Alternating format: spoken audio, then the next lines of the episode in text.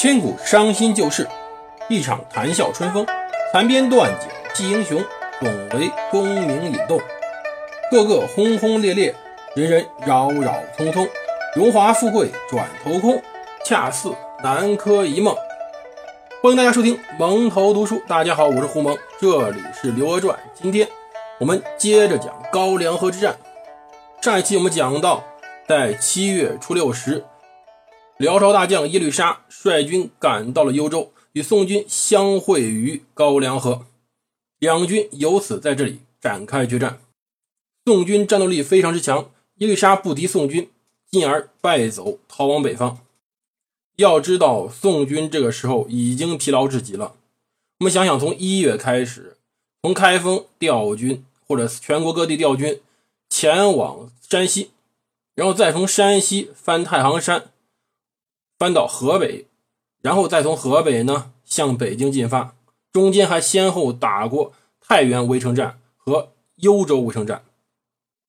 宋军整整打了六七个月，疲惫不堪。中间呢拿下太原以后，按理说该发奖金的，赵光义也不知因为什么原因扣着没发。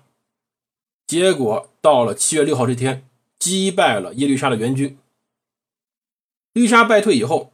宋军要追击，可是这时候军队已经跑不动了。从中午追到晚上，才追了十几里地。要知道这是七月份，七月份阴历七月份时，太阳下山一般都到晚上七点左右了。也就是说，很有可能六七个小时军队才开行了十几里，证明这支军队确实很疲劳了，可能也缺乏追击敌军的意愿。但是呢？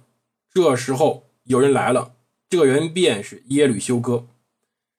耶律休哥率着精锐的骑兵驰援至此。当时呢，他们每一个骑兵都手持两个火把。古代晚上有没有探照灯？大家判断对方有多少军队，一般是主要看火把数量。那么耶律休哥的骑兵每个人手拿两只火把，宋军便以为他是两倍数量的骑兵。无法判断到底来了多少人，宋军这时候已经非常疲劳了。看到这么多骑兵而来，根本就没有任何兴趣去攻击他。要知道，步兵去攻打骑兵，实际上是非常吃亏的。骑兵的机动性在古代太好了，步兵两条腿根本跑不过人家。步兵想攻击骑兵，或者说想击败骑兵，只有一个办法，便是结阵，由几百人乃至上千人结成一个大阵去对抗骑兵。散乱的步兵对于骑兵简直就是被人砍瓜切菜的主，而这是夜间，夜间想去攻击骑兵结成方阵太难了。而当时士兵疲惫，宋军是有担心的，担心骑兵突然夜袭，他们无法抵抗，因此当时的第一反应便是撤军，把军队退到高梁河，以高梁河为界做抵御之策。耶律休哥见到宋军败走，这时候他觉得自己目的达到了。人手持两个火把，根本目的就是在于吓走宋军。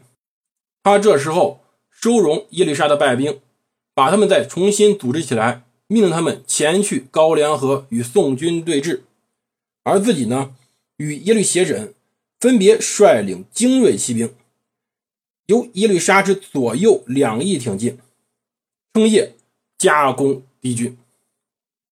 大家想起来什么没？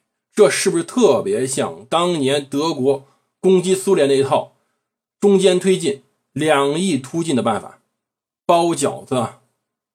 趁夜，耶律沙和耶律斜轸率领精锐骑兵是要去包宋军的饺子。大家可以在脑子中想象这个地图。这时候，幽州城在南边，北边则是宋军的主力，与当时高梁河对岸的耶律沙军队对峙。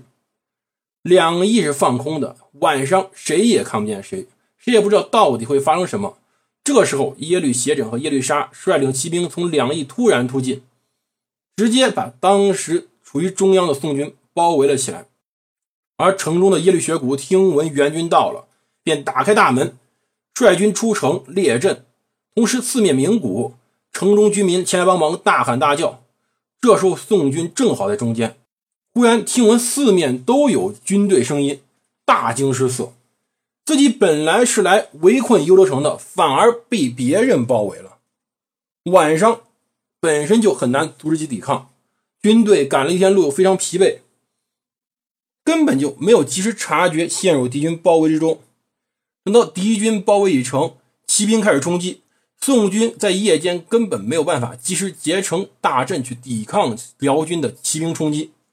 那么，骑兵攻打散段的步兵，就是在练习马刀战术，一个一个砍呗，能砍多少是多少。这时候，宋军的唯一选择便是向南撤退。宋军纷纷后退，甚至说这不是后退，这叫溃退。这时候，在阵中的赵光义不知作何感想？他是不是第一时间想起了古代的重兵战例，比如赤壁之战，比如淝水之战？要知道，这些战役基本上都是一面受敌，双方对阵于前，突然出现什么原因，自己军队开始往后撤。要知道，退兵是最讲究战略战术的，也最考验一个将领技术的。因为退兵退跑就是溃退，你想收拢败兵，那就是跑完几十里地以后的事儿了。在溃退时，人人的本性出来了，怕死，没有组织，没有纪律，人的最本能的求生欲，促使着这些将领们、这些士兵们向南跑。而此时，还有个人的求生欲爆发了。这个人就是皇帝赵光义。当时宋军连夜南退，争道奔走，溃不成军。赵光义根本联系不上当时身边的将领，而身边将领也联系不上手下军士。也就是说，当时整个宋军建制已经完全打乱了，互相互不同属，根本谁也不认识谁。大家的反应便是逃跑。赵光义身边的近臣。觉得这个事儿不对，非常危险，不得已给赵光义找了个驴车，让赵光义乘着这个驴车向南奔逃。有听闻，赵光义在逃跑途中中，大腿不知道屁股中了两箭。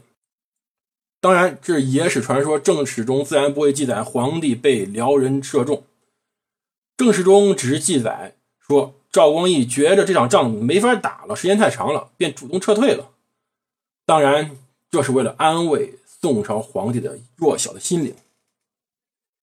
赵光义撤退，但这个时候耶律休哥在战斗过程中受伤过重，身上被各种武器伤了数处，人都失血昏迷了，没法骑马。他手下用轻车载着他，带他发号施令，以率领军队追击宋军，一直追到涿州城下，获得了当时的军队的兵帐。符印、粮饷、货币不计其数。要知道，这些东西有的是宋军的凭证，有的钱就是赵光义拉着等着攻下幽州城赏宋军的。现在可好，一点没浪费，全去犒赏辽朝三军了。宋朝诸将往南还，而这时候赵光义呢，就跑到涿州城外，但是他认为涿州城这时候已经难以防守了。他这点想法倒没错。于是呢，便向南再跑，跑到了之前我们说过他经过的金台屯。见这时候军队没有赶到，便心里安定下来，开始在这停着观望。可是他是七月初七天明以后到金台屯的，可是到七月初九还没见到自己手下军队前来，便觉得很奇怪。于是他命手下人前去打探，到底前线发生什么事儿。总不能三十好几万人全部被人家一口吃的一点渣都不剩吧？但是打听到的消息比军队败退，甚至被军队被歼灭更为可怕。当时耶律休哥军队不是缴获了很多符印，包括很多钱财吗？其中有可能有当时赵光义的一些仪仗用品，比如说伞盖之类的。宋军看到这些东西，便第一意识到，认为赵光义他们的皇帝被敌军所俘虏了。那么，我们其实中国人这一点就充分发挥了自己的灵动性，跟西方人是不一样的。依照西方人，一旦战争中自己国王被俘虏，第一时间想的就是我要花钱把他赎回来。要知道，法郎就法国的法郎这种货币，就是为了赎人才发明的。那可是呢，中国人非常的聪明，皇帝被俘了，对吧？我们再立一个就是了，又不缺皇族成员，尧尊他为太上皇，再立个皇帝，什么事儿不都完了？后来明朝明英宗在土堡之变中被野先逮住了，随后明朝人怎么做的？立他弟弟为皇帝嘛，尧尊为他为太上皇。这一次宋军也一样，宋军中便商议，准备立太祖赵匡胤长子赵德昭为皇帝。荒谬吧？人家本身就是太子嘛，立为皇帝没什么。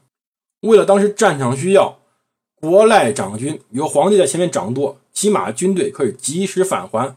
可是刚刚开始准备工作，结果有人说我见到皇帝乘着个驴车往南边去了。那么各位将军赶紧停止一切活动，率领军队向他靠拢。而赵光义却知道这事儿了。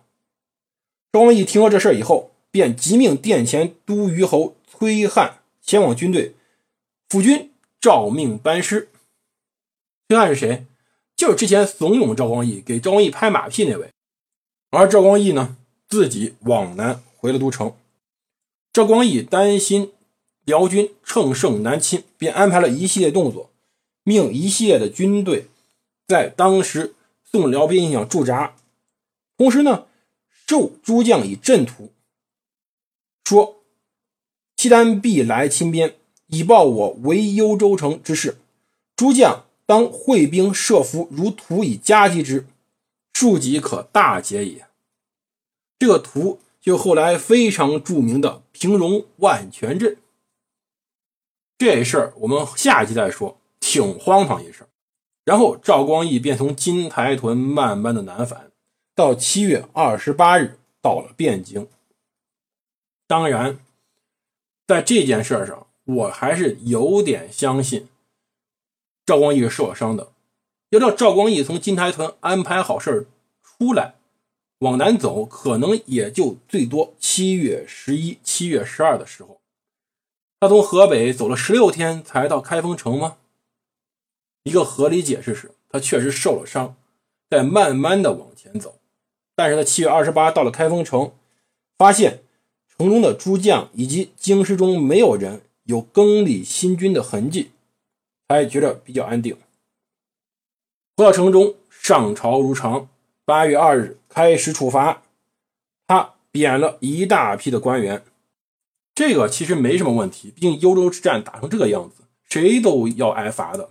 可是赵光义这时候想赖账了，他想赖掉当时太原围城成功的那笔赏金。各位都觉得不可以，这时候有人出头了，有个最不该出头人出头了，便是皇子武功王赵德昭。为什么叫皇子？之前不是说了吗？赵光义为了体现自己对于自己老哥的尊重，便命令自己大哥赵匡胤的孩子以及女儿都被称为皇子皇女，而不是皇侄。这时候赵德昭封为武功郡王。可能在那天朝会之后，就八月初二那天，他留下来对自己这个叔叔说：“陛下，臣有一事相奏。”赵光义看着这个侄子，冷冷说道：“说吧。”赵德昭说道：“太原大胜，当先行太原之赏，再行幽州失律之罪。”这个话。彻底触动了太宗皇帝自己内心深处最大的隐忧。之前赵德昭可是在军中被人拥立为皇帝的，而他呢，他可是前朝自己大哥的嫡长子，先天就有被拥为皇帝的合法性。这些将军又是赵匡胤一手提拔起来的，会不会哪一天自己一个不小心就被自己的侄子废了？赵光义越想越气，越想越担心，就从喉咙里面爆发出一种从地狱而来寒冷的声音，说：“待汝自为天子，尚未晚也。等你自己做皇帝再说吧。”赵德昭，你做皇帝再去赏他们吧。赵德昭听到这句话，什么感受呢？恐怕心也被扔到地狱之中，冰冷冰冷的，没法自证啊！随后，跪倒一个偏殿中，找了个裁纸刀自尽了。这就是恐惧，皇权带来的恐惧。他赵德昭就是个政治白痴，竟然身边也没有人去提醒他一句。这种话怎么能由他来说？他这时候第一件事应该是去请罪。请什么罪呢？他被拥立为皇帝之罪，也许还能保得一命。可是他这时候竟然去收买人心，最大的忌讳啊！当然，自己侄子死了，宋太宗要哭两嗓子，然后再加封一些王爵。